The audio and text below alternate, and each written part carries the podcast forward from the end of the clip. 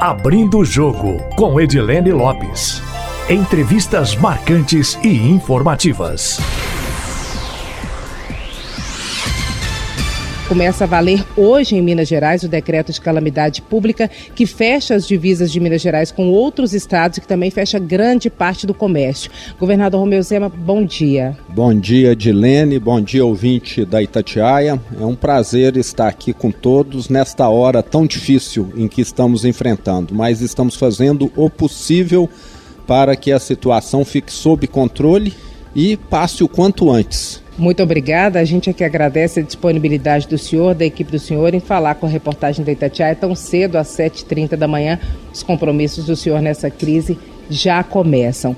O decreto de calamidade começa a valer hoje, independente da aprovação da Assembleia Legislativa, que deve ocorrer na próxima quarta-feira. Nós gostaríamos de saber quais são as novidades, as medidas que o senhor deve anunciar ainda hoje no combate ao coronavírus em Minas. Edilene, nós já anunciamos uma série de medidas restritivas as outras ainda estão em análise.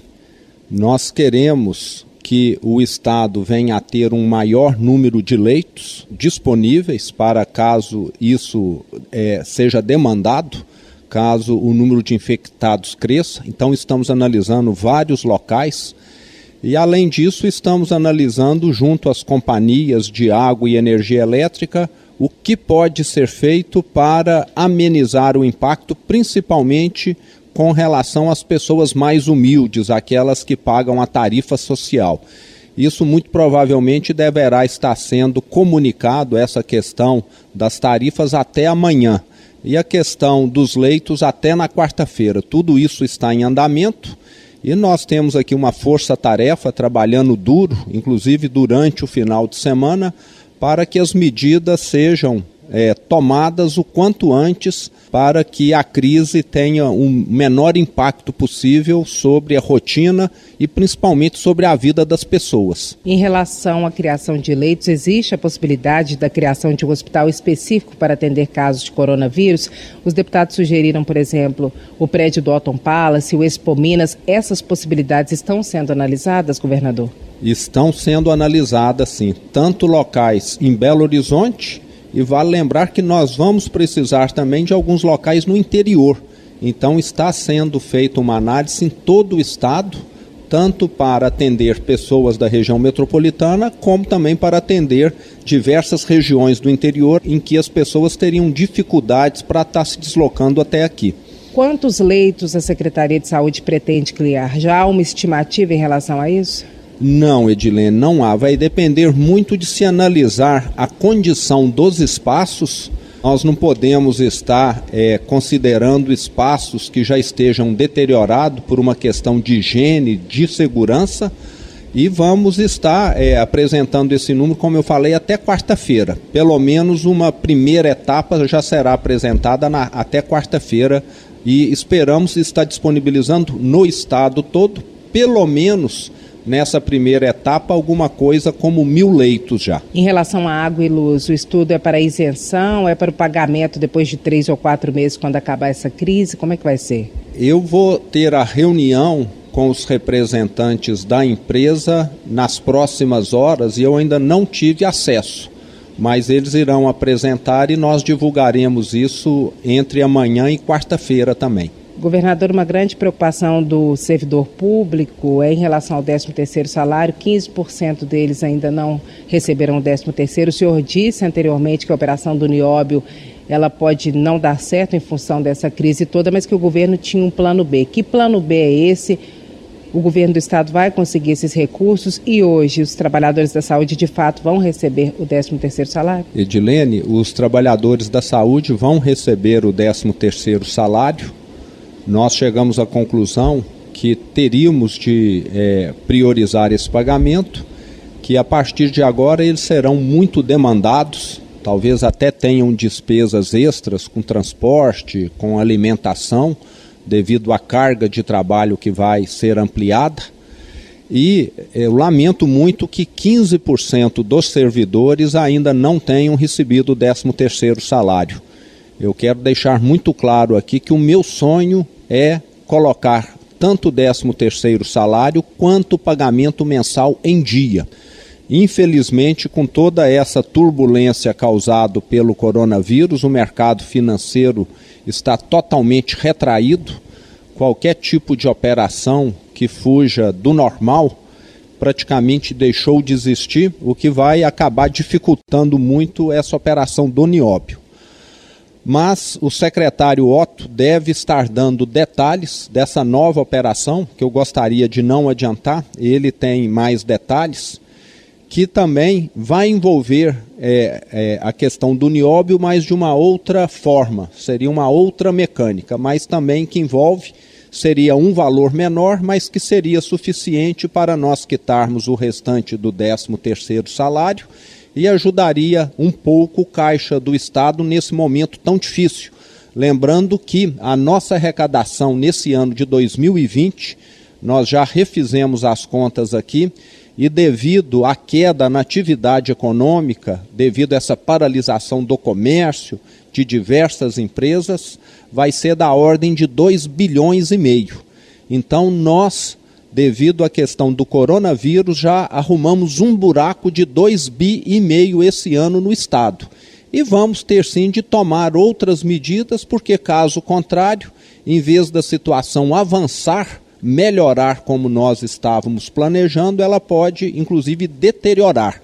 Mas estamos aqui com a força-tarefa avaliando diversas possibilidades para que isso não aconteça. Com essa operação do Nióbio, além de pagar o restante do 13º salário, há a possibilidade de colocar em dia ou acabar com o parcelamento por seis meses, que era a proposta inicial com a operação do Nióbio, para Edilene, todo funcionalismo? É, vamos dizer, essa operação Nióbio 2, é, que nós estamos é, tentando, ela tem um valor bem menor do que a primeira. De quanto? É, ainda não sabemos, porque está em negociação, mas que vai ser menor, nós já sabemos que será menor, talvez a metade do valor. Então fica muito difícil é, você falar num valor menor, num momento de queda de arrecadação, fazer um cenário. Mas tão logo a gente tem uma definição de valor, nós já vamos colocar tudo aqui numa planilha e fazer uma estimativa de fluxo de caixa para ver o que, que seria é, possível fazer. E como eu disse, o meu sonho realmente era estar tá pagando todo o funcionalismo em dia. Essa situação já perdura por quatro anos ou mais, começou na última gestão.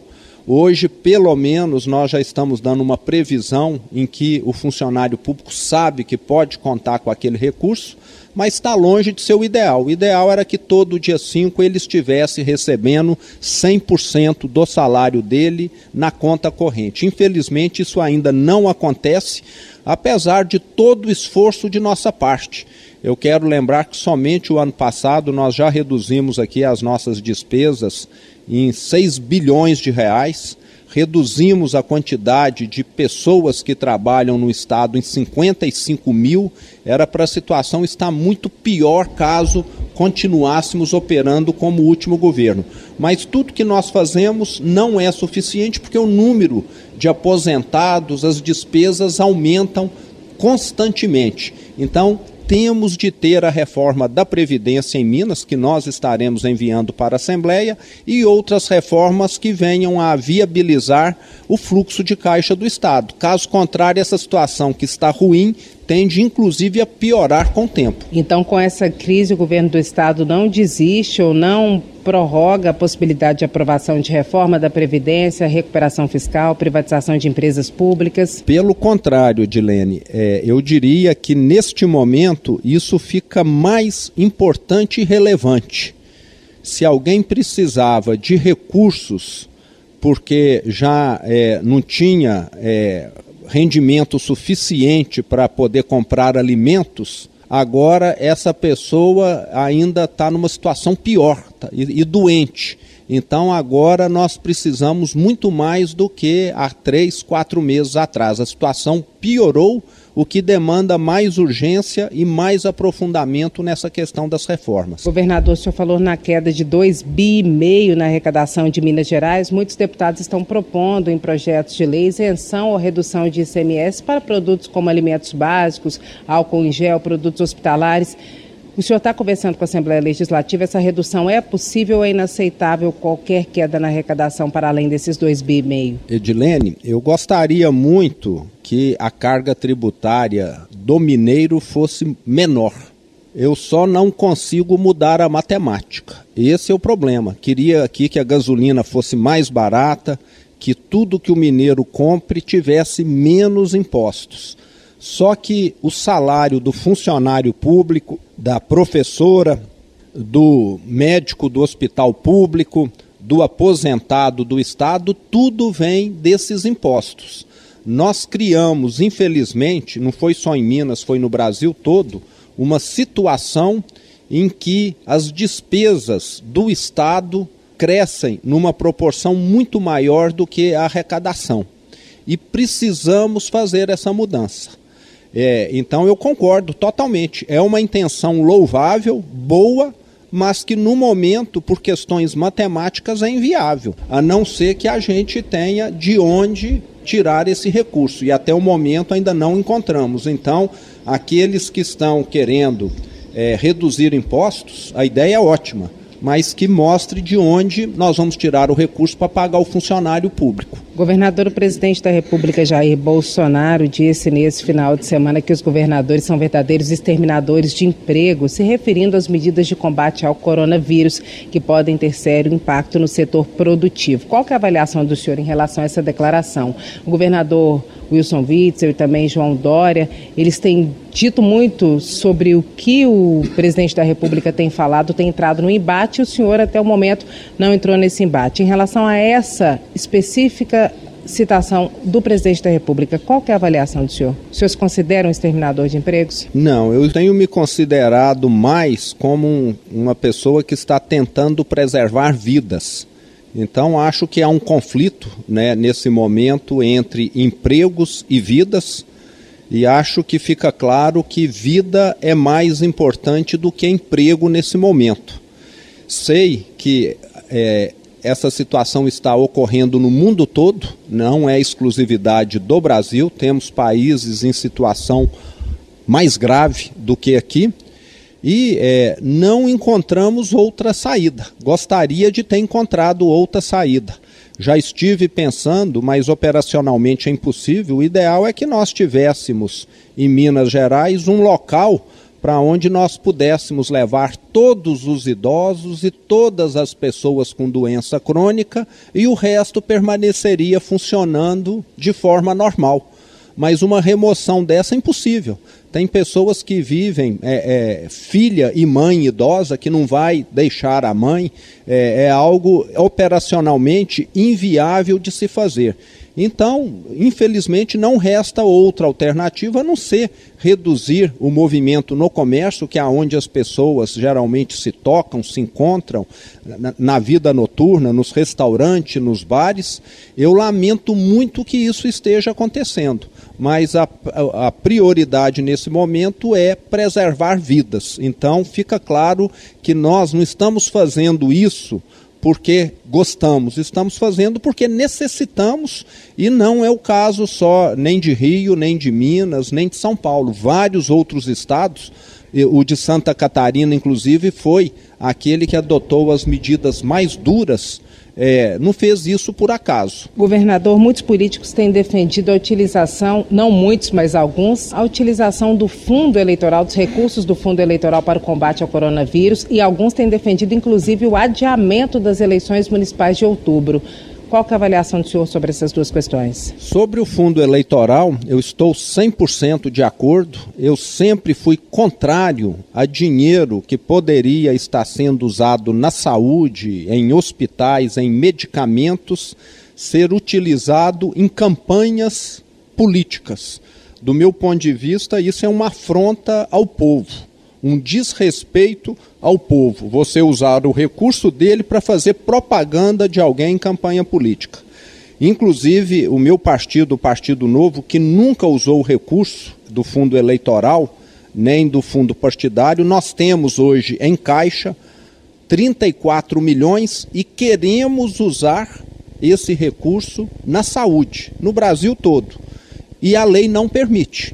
Então fica claro hoje que nós temos lei que privilegia o mundo político em vez em detrimento da população. Eu sou totalmente favorável a usar o fundo eleitoral e no momento de tanta dificuldade, realmente a eleição não é prioridade, que ela seja postergada, de preferência até dois anos, porque aí ela fica junto com a próxima eleição de presidente e governador e a gente passa a ter só uma eleição no Brasil a cada quatro anos, o que é muito melhor do que estar tá parando o Brasil a cada dois anos. Governador, daqui a pouco, ainda nesta manhã, o senhor faz uma, uma reunião à distância com governadores do Consuge, né, do Sudeste, do Sul do Brasil. O que, que vocês vão discutir nessa reunião? Tem alguma ação conjunta? O que está na pauta? O que, que pode vir de novidade em relação ao combate ao coronavírus? A pauta, como você disse, vai ser o coronavírus. E nós vamos estar discutindo o que cada um de nós, governadores, temos feito, aquilo que tem dado resultado, aquilo que não deu e principalmente se alguém tiver algum recurso adicional e outro esteja com deficiência com relação a isso, aquilo que pode ser feito. Muito mais é essa questão de estarmos é, disseminando as melhores práticas. Depois que a crise do coronavírus começou, nós ainda não tivemos condição de nos reunirmos. A última vez foi há 22, 23 dias em Foz do Iguaçu e a crise do coronavírus ainda não tinha tomado a proporção que tomou. Então, essa reunião vai ser muito focada nesse assunto, realmente medidas para é, esse momento tão excepcional. Governador, rapidamente, eu vou fazer uma última pergunta, porque o Estáquio Ramos do estúdio também vai fazer uma pergunta para o senhor em relação ao veto é, sobre a recomposição salarial para a segurança pública e outros servidores, o senhor espera que a Assembleia Legislativa mantenha esse veto? E se não manter, como é que ficam os cofres do governo do Estado em relação ao secretário Otto, que chegou a dizer até que não ficaria no cargo caso o compromisso não fosse cumprido? Ele continua no governo, em relação ao Brant, que saiu do Partido Novo também nessa história toda de recomposição salarial, a relação do senhor com ele é boa, continua boa? Como é que está? Dilene, a minha relação com o vice Paulo Brant é a melhor possível. Ele tomou a decisão de desfiliar do partido, o que eu respeito. É, ele já demonstrou, especificou as alegações dele, e como um partido liberal, é, o partido é, tende a aceitar. É, o liberal, antes de tudo, respeita a opinião dos outros e não quer impor aquilo que julga que é o melhor a ninguém, porque cada pessoa geralmente tem uma opinião diferente. Com relação ao Otto, o relacionamento é o melhor possível, não temos nada é, que esteja desalinhado. Realmente ele estava à frente da negociação, mas ele sabe perfeitamente, como nós já conversamos a semana passada, que a situação do Estado mudou por completo e que nós não temos condição de darmos o reajuste que havia sido é, assumido lá atrás. Mesmo esses 13% já vão gerar uma sobrecarga gigantesca nos cofres públicos que nesse momento estão tão fragilizados. E eu estou otimista que a Assembleia vai fazer as contas e vai ver que 13% nessa altura do campeonato é um número expressivo. Nós estamos falando que nós estamos recompondo pelo menos a perda inflacionária de três anos, num momento complicadíssimo para todos e, e também para o servidor público e a população em geral. Governador, rapidamente, Eustáquio Ramos deve fazer uma pergunta para o senhor, o senhor pode usar o fone para ouvi-lo. Eustáquio Ramos, microfone é aberto para você, pode perguntar para o governador. Ok, Edilene Lopes, bom dia para você de novo, bom dia ao governador Romeu Zema. É a pergunta minha e do Júnior Moreira aqui no Jornal da Itatiaia. Júnior, pois não? Pois é, Eustáquio, o governador, muito bom dia, prazer falar com o senhor, bom dia para a Edilene também. Belo Horizonte está vazia, né? A gente nota isso nas ruas, mas no interior do estado as cidades estão abarrotadas lotadas de gente que saíram aqui de Belo Horizonte e foram para o interior do estado. Minha pergunta é mesmo na área da saúde. É esse boom de pessoas no interior do estado. O que, que o governo tem feito para ajudar as santas casas, a, os hospitais no interior do estado, que a demanda deve aumentar por lá também? Nós, é, desde que assumimos o governo, temos tentado regularizar ao máximo os repasses, os pagamentos Hoje nós já sabemos que na rede pública, diferente do que acontecia há um ano atrás, já não há mais uma falta ampla e quase que total de medicamentos. Nós conseguimos renegociar com os fornecedores, é, colocamos muitos deles em dia, principalmente aqueles que são fornecedores únicos, em que não há outra alternativa, e temos, dentro do possível, tentado fazer os repasses para as prefeituras e Santa Casas para que os serviços de saúde se mantenham pelo menos num patamar mínimo. Sabemos que ainda existe um buraco que foi gerado lá atrás, que ficou em aberto e que, dentro do possível, será quitado. Mas quero lembrar que na nossa gestão nós temos feito é, muito mais pagamentos do que a última gestão. Não foi suficiente para resolver todos os problemas, mas eles foram em muito amenizados. Governador, em relação ao comércio, o governo do estado decretou calamidade na última sexta-feira, mas antes teve um decreto do prefeito Alexandre Calil. Houve um embate entre vocês. O que, que aconteceu naquele momento? Dilene, é, eu sinceramente posso te afirmar que o que aconteceu é que naquele momento o governo federal ainda não havia decretado estado de calamidade e para que o governo estadual tome qualquer medida, esse estado de calamidade precisava ter sido decretado. E o prefeito Calil queria fazer algumas medidas e queria que o estado fizesse. Só que sem o decreto federal nós não tínhamos como fazer. E essa situação acabou gerando um mal-estar, ele dizendo que nós não estávamos levando adiante o que foi prometido, mas eu dependia do decreto federal e eu não iria agir de forma ilegal fazendo aquilo que juridicamente não teria validade nenhuma e poderia cair. E lamento dele ter usado o episódio que poderia ter ficado é, restrito como uma forma de palanque político num momento tão delicado. Mas é o estilo dele e a questão está resolvida. Nos bastidores, muito se diz que o pano de fundo desse conflito entre o senhor Alexandre Calil relacionado ao coronavírus na semana passada teria relação com as eleições de 2022, porque ele seria um possível candidato. O senhor também faz essa leitura? Dilene, está muito longe, nós temos tanto incêndio para apagar, eu vejo isso como alguém que está apagando um incêndio da sua casa já pensando em como serão os móveis. Não é momento, na minha opinião, de nós pensarmos sobre isso. Nós temos coisa demais para fazer e acho que qualquer pensamento com relação a 22 é tirar o foco dos problemas que nós temos. Quem está com fome não está pensando em comprar roupa nova, sapato novo, não. Está pensando em arrumar um dinheiro para poder matar a fome e é isso que nós estamos fazendo aqui. Governador, o senhor considera a possibilidade de ter que fazer uso das forças policiais para que as pessoas fiquem em casa? A medida adotada hoje é de mitigação, ou seja, as pessoas são orientadas a ficar em casa. Existe a possibilidade de adotar a medida de supressão, em que as pessoas são obrigadas a ficar em casa, é, sob pena de serem advertidas ou interpeladas pelas forças de segurança? Dilene, nós não descartamos nada se a situação se agravar a ponto de o Estado é, ter ameaça de entrar em colapso. Medidas extremas podem vir a ser adotadas. Eu espero que não e não gostaria, mas se for necessário, faremos. Tudo vai depender do desenrolar dessa crise na saúde. Governador, muito obrigada pela entrevista. Eu é que agradeço, Dilene.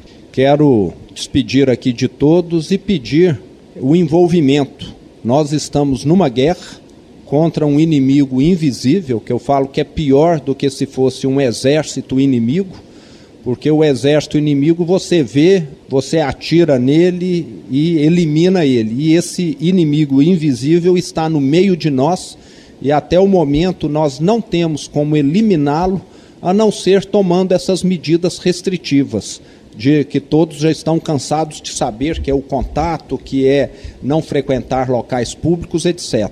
Então precisamos ter essa consciência coletiva.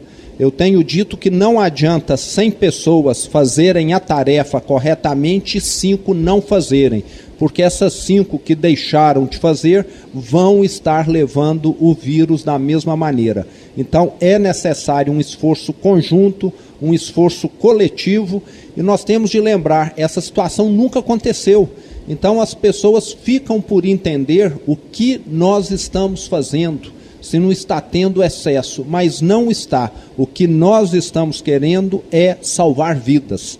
As vidas salvas justificam qualquer esforço nesse momento.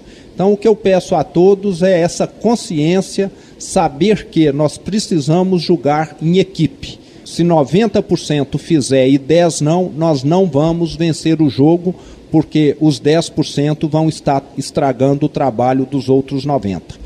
Muito Bom obrigado. dia a todos e a crise vai passar com certeza e vamos restabelecer a normalidade dentro de algumas semanas. Um bom dia a todos. Nosso agradecimento também aos ouvintes do Abrindo Jogo. Quem quiser mandar observações, críticas e sugestões, estamos atentos nas redes sociais da rádio, no meu Instagram, Edilene Lopes, e também pelo e-mail edilenelopes.itatiaia.com.br.